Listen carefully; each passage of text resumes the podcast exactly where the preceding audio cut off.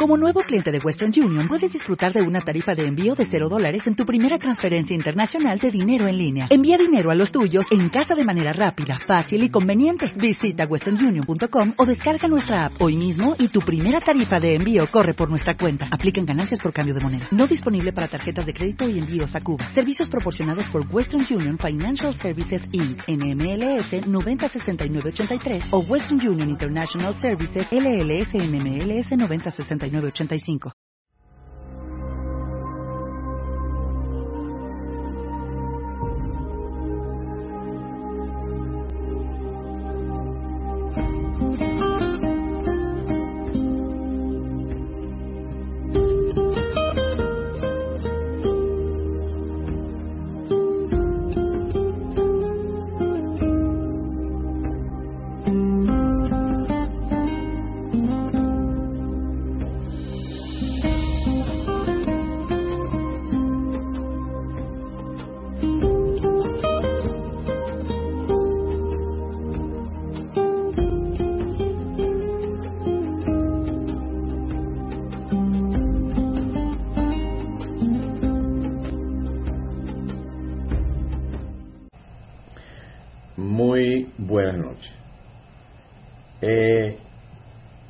Gracias por seguirme en esta serie de los agravios de Colombia a Venezuela. Estaba repasando el artículo de, de Colombia, una respuesta que dio Duque al presidente Trump. No sé, pero me dio bastante ganas de reír. A Colombia nadie le tiene que dictar lo que debe hacer. Entonces, me imagino que por detrás dice, no, lo dije nada más que para que la, para los medios. No, no, no. Sí, este amigo o Trump, no sé cómo ellos se tratarán, pero indudablemente que no la está pasando muy bien. Se dicen por ahí, se dice, dice, que esta arremetida de Trump contra Colombia no es por la droga realmente, ni por los criminales que él dice. Que ya es un problema que tiene décadas y ya pareciera como que esto es secundario. Es más importante la riqueza que hay en Venezuela. Entonces se dice que esto es por el, el disgusto de que Colombia no ha puesto sus tropas, es decir, la sangre de los colombianos no las ha expuesto para invadir Venezuela, como hizo Saddam Hussein contra Irán y como ha hecho otros gobiernos pues para atacar otros países como está haciendo Arabia Saudita contra Yemen y así sucesivamente pues donde esta es una política muy vieja de anglosajones de crear conflictos internos dentro de las naciones para que se destruyan entre sí. Y si eso no es suficiente, crear conflictos entre naciones para que se destruyan entre sí y controlarlo a los dos, pues, porque después que se han destruido, entonces entran las tropas fresquecitas para terminar de eliminar al que quedó más o menos sobreviviente, que dice que ganó, pero eso no ha funcionado. Porque una cosa es lo que piensa la oligarquía y otra cosa es lo que piensa la gente común. Repito, podemos tener muchas diferencias, los venezolanos y los colombianos, a nivel de personas con personas. Pero es muy diferente a cuando se trata de la política exterior de los estados, en donde se quiera, por ejemplo, provocar una guerra. Colombia, me imagino que ha intentado, ha hecho el amago, como lo ha hecho en 200 años, en varias ocasiones, hacer el amago, ay sí, vamos a hablar de que estamos movilizando y Colombia empieza a ver que movilizar unos tanquecitos por aquí, un avioncito por allá y tropas para intimidar a Venezuela. Porque lo que, esa ha sido la política neogranadina y que le ha funcionado en otros tiempos. Hasta 1941. Y se llevaron una sorpresa muy grande que yo lo he explicado en otros audio, videos. Cuando metieron al alcalde, dijo, ya con esto los venezolanos van a salir corriendo, vamos a negociar el golfo. Porque mira, ya lo otro es la guerra. Y Lucinchi, Jaime Lucinchi, ese presidente que decían que era un borracho, un tipo inservible, estaba a tres horas, yo lo repito, de declararle guerra a Colombia. Y estaba el discurso preparado para eso. Él dio el discurso, pero no dio las claves. Para, porque le informaron que hacía tres horas se había marchado apresuradamente la fragata. Entonces después ellos declararon, no, que no queríamos conflicto, no. pero ellos sabían del discurso de Lucinchi. Y tres horas antes ya habían emprendido la huida la corbeta Caldas. Porque sabían que iba a ser atacado. No era el momento para Colombia de un enfrentamiento militar, porque tenía la guerrilla paramilitares narcotraficantes armados como enemigos internos y eso distraía a muchas tropas. Todavía no han logrado eh, la desmovilización completa de la guerrilla y aunque la FARC, gran parte de la FARC se ha desmovilizado, han quedado otros grupos aún armados y aparentemente, como siempre, la oligarquía miente sobre los a su propia población y después de que la gente se desmoviliza, las empieza a masacrar, como ha ocurrido con otros partidos, que hay uno eh, por ahí, creo que, ah, no recuerdo muy bien, eh, no recuerdo ahorita el nombre, bueno, un grupo guerrillero que llegó a ganar gobernaciones, alcaldías, concejales, diputados, y le diezmaron a toda la membresía, todo el que sabía, Unión, Unión Patriótica no fue, bueno, no importa. Han asesinado a todos los miembros. El único que quedó fue un tal Wolf, que es senador, creo, senador, sí, Wolf, pero quedó lisiado porque sufrió un atentado. Es el único que dejaron vivo. Mataron dos candidatos presidenciales. Bueno, una cosa, un desastre. Esa es la política neogranadina de la oligarquía y pensaron que iban a amedrentar a Venezuela con la declaración y siguen haciendo la declaración. Han bajado un poquito el perfil cuando lo único que le faltaba era dar la orden para que las tropas colombianas entraran en Venezuela. Y entonces deben haber algunos militares de alto rango que le dijeron que está loco. Porque la amenaza de Venezuela, ah, por lo que yo escuché, lo pueden buscar, era que si Colombia pasaba a Venezuela, el escenario de la guerra no iba a ser en territorio venezolano, sino iba a ser en territorio colombiano.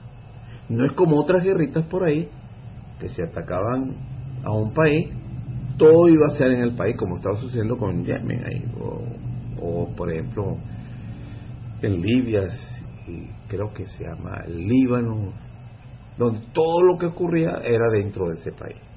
Venezuela amenazó, algunos voceros no oficiales amenazaron que la guerra iba a pasar al territorio colombiano y la frontera se iba a borrar.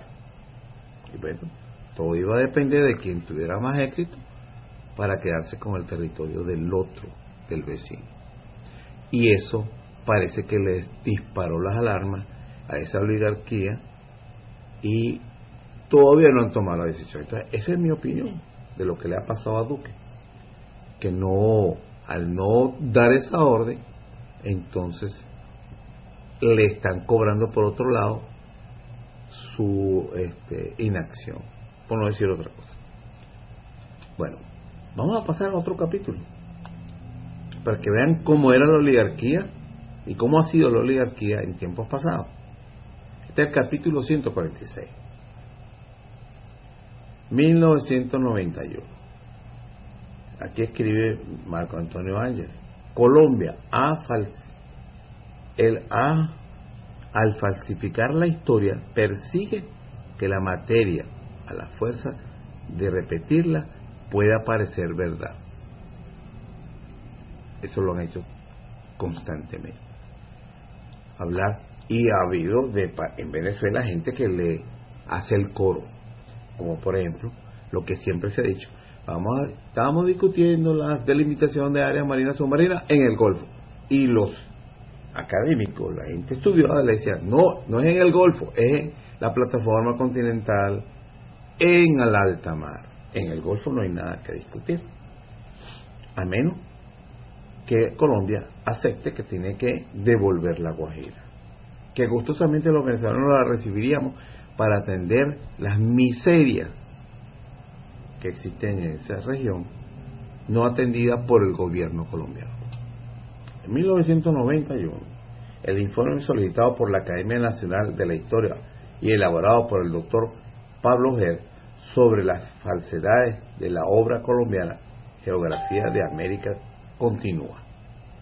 La obra dice que los dos países solicitaron a la corona española que mediara en la disputa. Incurre un error, no fue una mediación.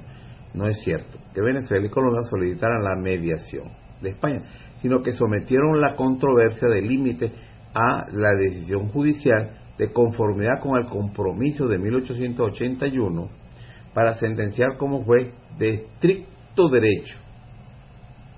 El error judicial está en decir que la solicitud de mediación y expresar a renglón seguido que, que el dictado que dictó un lado que es una sentencia arbitral. Hay un detalle que olvida mi amigo aquí, Ángel, y es que el, la solicitud de Colombia y Venezuela era de árbitro de derecho, es decir, lo, lo que había hecho el Reino de España era que cuando dividía las regiones por decretos. Entonces, como la mayoría de los documentos los tenían los españoles, ellos podían decir, sí, esta, por ejemplo, la provincia de, de Maracaibo comprende esta, la de La Guajira esto, y el territorio que ellos describían es este. Y había pasado La Guajira a la jurisdicción de la Capitanía General de Venezuela, completa. Y los colombianos querían la mitad. A la final, lo que hicieron fue conseguir que el laudo español les diera prácticamente la mitad de la Guajira de lo que ellos habían solicitado. Algo que no estaba en el utis possidetis juris, que fue una la forma en que la fórmula que encontraron los países que se creaban en América luego de la liberación de España era que lo, las jurisdicciones que había creado España se mantenían. Las competencias pues completas íntegras pero Colombia ya mostraba su ambición de territorio venezolano. El problema estuvo en que en Venezuela sí se utilizó las cortes para eh, hicieron una diríamos una sentencia en basado en lo jurídico, lo que existía como documentación. Pero el, el Antonio Locadio Guzmán envió una nota a Venezuela por una solicitud hecha por Colombia de convertir el, el árbitro de eh, el arbitraje de España en un arbitraje arbitrador, es decir, que él podía decidir en algunas regiones, entre comillas, en contra de lo que pudiera decirse que es el derecho. Eso lo mandó este señor, entregado por los colombianos, porque supuestamente algunas zonas estaban confusas y entonces el árbitro tenía que decidir según y que las dos partes tenían que aceptar tenía que decir como arbitrador, no como árbitro jurídico imparcial. Y por eso fue que Colombia consiguió la mitad de la Guajira, porque nunca el Reino de España había tenido la provincia de la Guajira dividida por la mitad, sino que partía desde de la ciudad de La Hacha, digo de Hacha. Entonces sí hubo ahí una, una falla un acto de traición, porque eso es un acto de traición, que quizás no se vea así en aquel momento, pero le daba la oportunidad a España de decidir arbitrariamente cómo sucedió, porque le entregó los llanos occidentales del Orinoco a Colombia, cuando eso no estaba ni siquiera en discusión. una inmensidad de territorio terrible. Venezuela tenía las dos costas, las dos costas del Orinoco, desde su comienzo hasta el final, como su territorio. Pues no le entregó los, los llanos occidentales. Pero gracias a esa modificación que le hicieron a la, a la primera solicitud de arbitraje. Entonces, aquí hay un errorcito. Claro, eso son cosas que fueron surgiendo después, ¿no? El propio profesor Oger fue el que descubre eso, estudiando los archivos de India, porque el árbitro decidió partirle por la mitad de la Guajira. Cuando vamos a la delimitación, entonces Venezuela, el flow que mandaron de Venezuela, o el ignorante mandaría a un campesino, y entonces como no encontraban los mogotes de los frailes,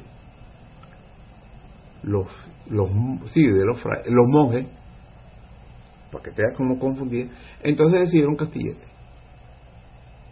Cuando simplemente tenía que decir el, el demarcador de Venezuela, mira, como no se encuentra esa, ese punto de partida, este, este arbitraje es híbrido, no se puede iniciar. Entonces hay que acudir ante el rey para que aclare, haga una aclaratoria. No decidieron, en el momento en que aceptaron en las actas, el representante de Venezuela, partir desde Castillete, se fregó Venezuela, porque es un acto oficial de un representante oficial. Bueno, todo ese tipo de cosas pasaron en Venezuela, ya lo he explicado en otros casos, pero que es bueno que se sepa. Y aquí es una cuestión muy sucinta, pero hay una explicación bien clara, detallada sobre esos detalles. Entonces pasamos a, a continuación, pues, este capítulo. Quinto, al, al afirmar que es una comisión mixta nombrada, disculpe un momento, nombrada por la corona española, trabajó durante 10 años la demarcación La Frontera, incurre en dos errores. La comisión mixta no la nombró la corona española, es correcto, ni tenía facultades para ello, sino la nombraron las partes Venezuela y Colombia. Sexto, después de indicar que no hallaron los mogotes de los frailes, lo cual es cierto, asienta que al señalar la frontera en Castillete permitió que Venezuela se ganara una estrecha franja de 50 kilómetros de la costa que hoy son vitales. Este dice que se ganara eso, porque eh, eh, supuestamente el árbitro dijo que la, la, península de la Guajira se partía por la mitad. Entonces, este se alegra, el que está escribiendo el informe, de que menos mal que no dejaron una franjita ahí. Salta a la vista la contradicción. Si no hallaba, si no hallaron los monjes, los mogotes de los frailes, perdón, señalados por el laudo español de 1891 como el comienzo de la frontera, ¿cómo podía afirmar que Colombia perdió territorio? El fundamento para este mito colombiano de que con la demarcación de Castillete perdieron territorio está en el mapa de Juan López de 1786, situado frente a lo que sería Cojoro, unos islotes que domina, denomina la fraila. Pero es obvio que una materia tan grave no se puede resolver con la concepción geográfica de un cartógrafo madrileño que nunca estuvo en la región y que el año siguiente compuso el mapa de Venezuela de 1787 con una concepción de la Guajira totalmente distinta, sin islotes frente a Cojoro y sin la denominación de la fraila.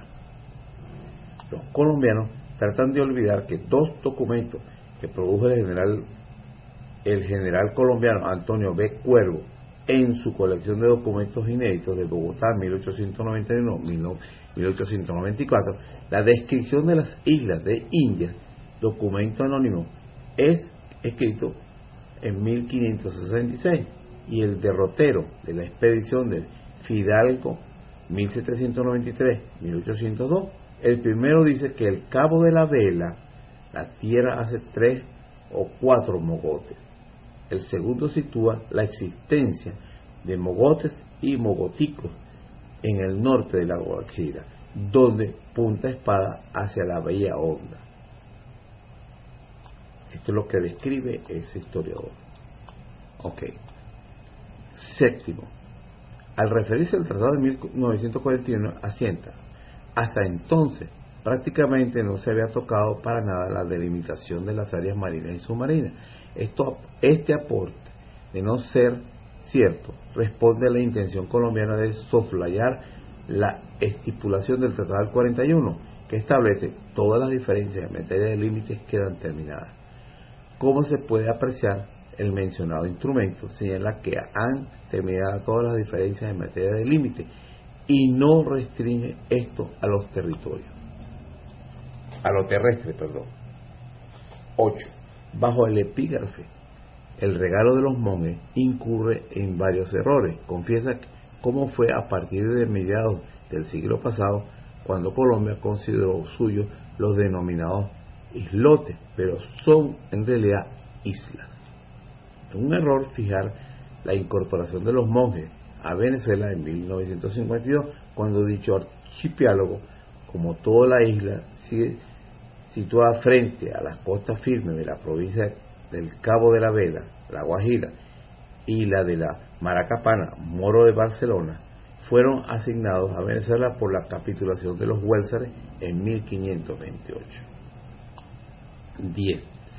Se generaliza en las publicaciones colombianas y en esta obra la insultante nombre del Golfo de Coquibacoa. Nombre en el Golfo de Venezuela como de Coquibacoa.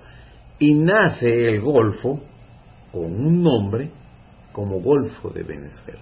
Ese es su nacimiento. Después hay un golfito chiquitico ahí que lo llaman Coquibacoa, dentro del Golfo. Entonces ellos le quieren dar ese nombre a la totalidad. 12. Bajo el epígrafo, recientes violaciones a la soberanía colombiana, es donde el Supremo alcanza más altas costas de la desinformación anti-venezolana. Aquel informe Ojeda cita varias violaciones de Colombia en la soberanía venezolana. Asimismo, se omite lo de la guerrilla, los secuestros, robos de carros, invasión planificada de indocumentados y reservistas, etc. El informe del profesor Ojeda para la academia es bien fundamentado y muy detallado no cabe en un artículo de prensa, por lo que recomendamos su lectura y facilitamos a la Academia Nacional de la Historia para tal inicio ese número, el 293, es el número del informe de la Academia, es el 293. Julio de septiembre, de julio a septiembre de 1991, del boletín debe ser reproducido suficientemente para que los venezolanos no digan, no sean tan ignorantes de las trácaras y las falsificaciones colombianas. Lamentablemente no es una materia que a la gente le interesa mucho. Concluye mi informe sobre las falsedades de la obra colombiana Geografía de América, señalando que la agresividad anti-Venezuela alcanza los más altos niveles en las academias basta recordar el discurso de incorporación a la Academia de la Historia de Colombia de Enrique Gaviria Lediano sobre los derechos de Colombia en Coquibacoa. Discurso que además de molestar a Venezuela por la insistencia de que el área de que nosotros denominamos Golfo de Coquibacoa y nuestro vecino llama de Venezuela no alcanzó sino infinitos niveles académicos por la distorsión de la historia. Es decir, él está hablando de Colombia. Perdón. Disculpe. Entonces, como le estaba diciendo, para finalizar este capítulo, ellos intentan cambiarle el nombre, pero en una forma burda, porque desde el inicio de la historia de América, ese golfo lo llamaron Golfo de Venezuela. Y el de Coquibacoa, repito, es una cosa pequeña. Pero ellos intentan, para tergiversar y molestar a Venezuela, llamar todo el Golfo como Golfo de Coquibacoa. Hasta aquí este capítulo. Hasta una próxima ocasión. Y que, bueno, Dios los bendiga. Y seguiremos con esta serie hasta finalizar el libro y continuar con los agravios de Colombia a Venezuela moderna. Bueno, hasta aquí el capítulo.